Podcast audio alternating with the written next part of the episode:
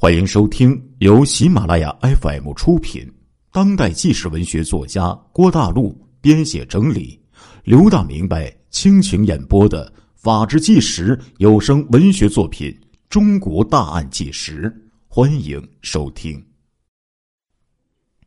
这一次抢车成功，充分显示了袁明文的聪明才智和领导才能，因为无论从事先策划还是事后销赃。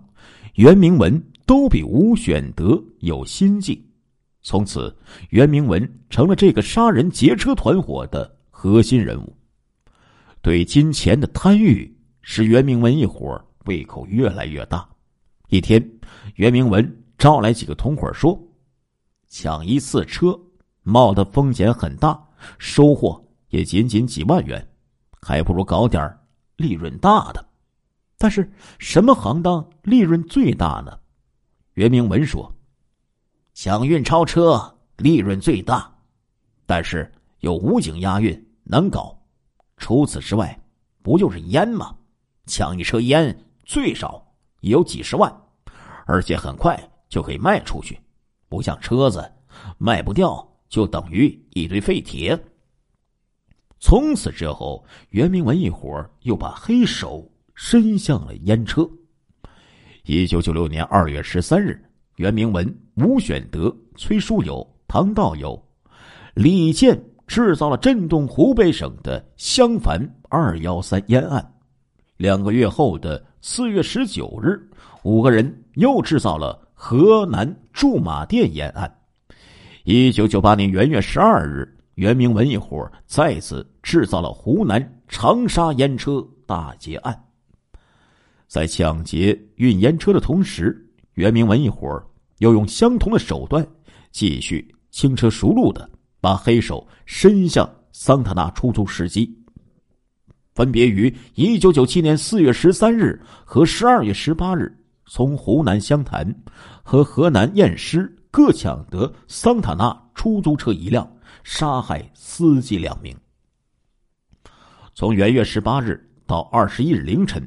襄阳县公安局刑警大队通过三天三夜的日夜奋战，终于查清，在不到六年的时间里，袁明文、吴选德、崔书文、唐道友、李健、胡美春等六名歹徒疯狂作案九起，残忍杀害司乘人员九名，诈骗货物一车，抢劫机动车八辆，涉案财物总价值三百多万元。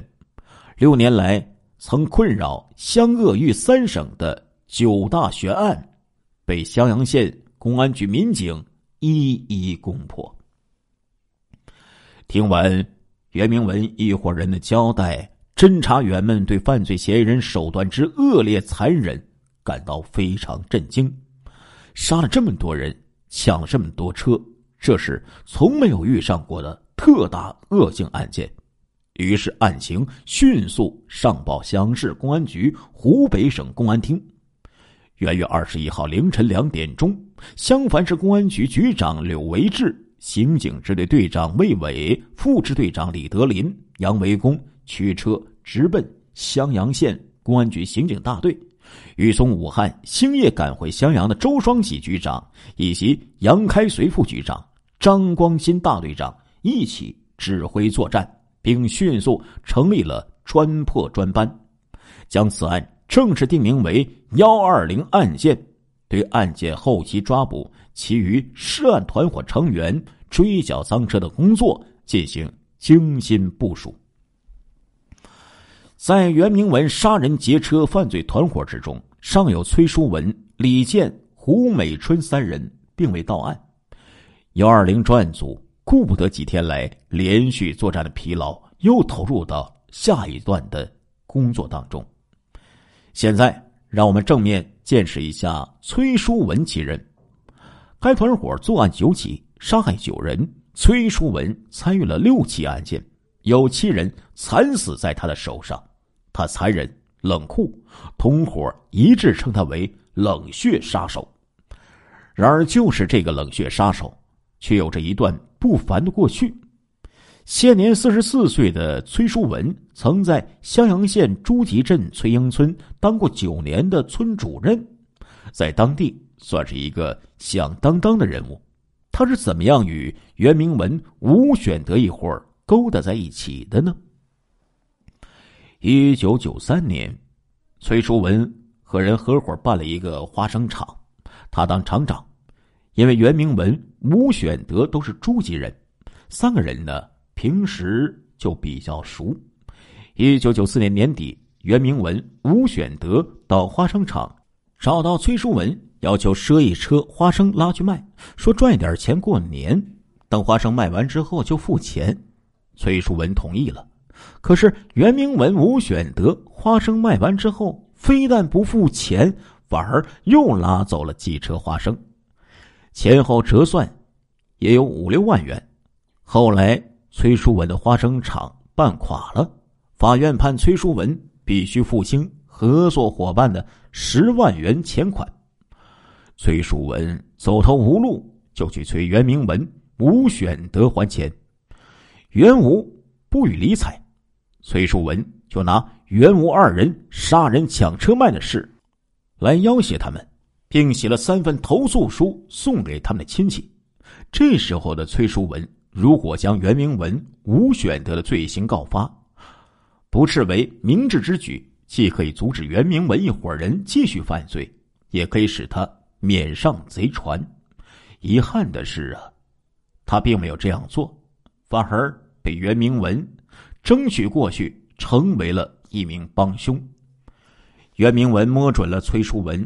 基于赚钱的心理，对他的要挟并不惊慌，反而对他说：“你要钱，我们又没有钱还你，还不如跟我们一起干，钱来的快，干一次就可以分几万块，比你那花生厂强多了。”崔书文想，反正钱要不回来了，差了别人十几万，怎么也还不清，还不如跟袁明文他们一起干。一九九五年十一月二十八日是崔树文第一次参与作案。当他和李健一起动手用钢丝绳把邓小明勒死之后，他害怕极了，一个鲜活的生命就被他无情的扼杀了。一想起来，他不免心惊肉跳，像一滩烂泥一样瘫坐在车上。此后，杀人的恐惧逐渐消失，而杀人之后。数钞票的快感渐渐的占据了主要地位，崔书文开始变得冷血起来。如果说袁明文一伙人每次行动都有明确的分工的话，崔书文的角色就是一个名副其实的刽子手，他已经完全丧失了人性。因此，要将这样一个没有人性的冷血杀手逮捕归案，绳之以法，又要保证我方。无人员伤亡，必须要先弄清楚他的行踪，然后出其不意的将其擒获。为此，专案组的侦查员调动一切可以调动的力量，搜寻崔树文的下落。根据一天的工作，一个知情人透露说，崔书文在某地租了一间房。当天晚上，侦查员找到这处租住房的时候，发现这里根本不像有人租住的样子。事后得知，崔书文租房而不住，不过是为了掩人耳目。经再次提审三名落网的犯罪嫌疑人，得知崔书文在襄阳市襄樊城区长征路钢材市场租了一个门面做钢材生意，每天早晨呢。他都要到那里去了解生意的情况。元月二十二号早晨六点钟，经过周密部署，在刑警大队队长张光新和特勤中队队长顾勇的带领下，专案组刑警在长征路钢材市场布下了天罗地网。崔书文杀了七条人命，他深知终有一天会落入法网，因此除了作案之外，他很少。与同伙来往，他在襄樊市租住，但是他的租住地从不让同伙知道。一遇风吹草动，他就变换租住的地点。早上八点钟，经过两个小时的守候，崔淑文与聘妇终于出现在侦查员视野之中。张光新大队长一声令下，侦查员从四面八方一拥而上，将冷血杀手崔淑文生擒。随时，胡美春也在襄阳县欧庙镇家中落网。追捕李健的侦查员赶到老河口市竹林桥镇李健的家中时，李健已经逃得不知去向。天网恢恢，疏而不漏。侦查员们相信，李健的落网只是迟早的事。一九九九年元月二十八日，专组在李德林、杨开随和张光新的带领下，将八部赃车全部追回。元月二十六日，湖北省公安厅向襄阳县公安局发去贺电，对他们在这么短的时间内破获这么大的案件表示祝贺，对全体参战民警表示亲切慰问。亲爱的听众朋友们，这一集的《中国大案纪实》播送完了，感谢您的收听，我们下一集再见。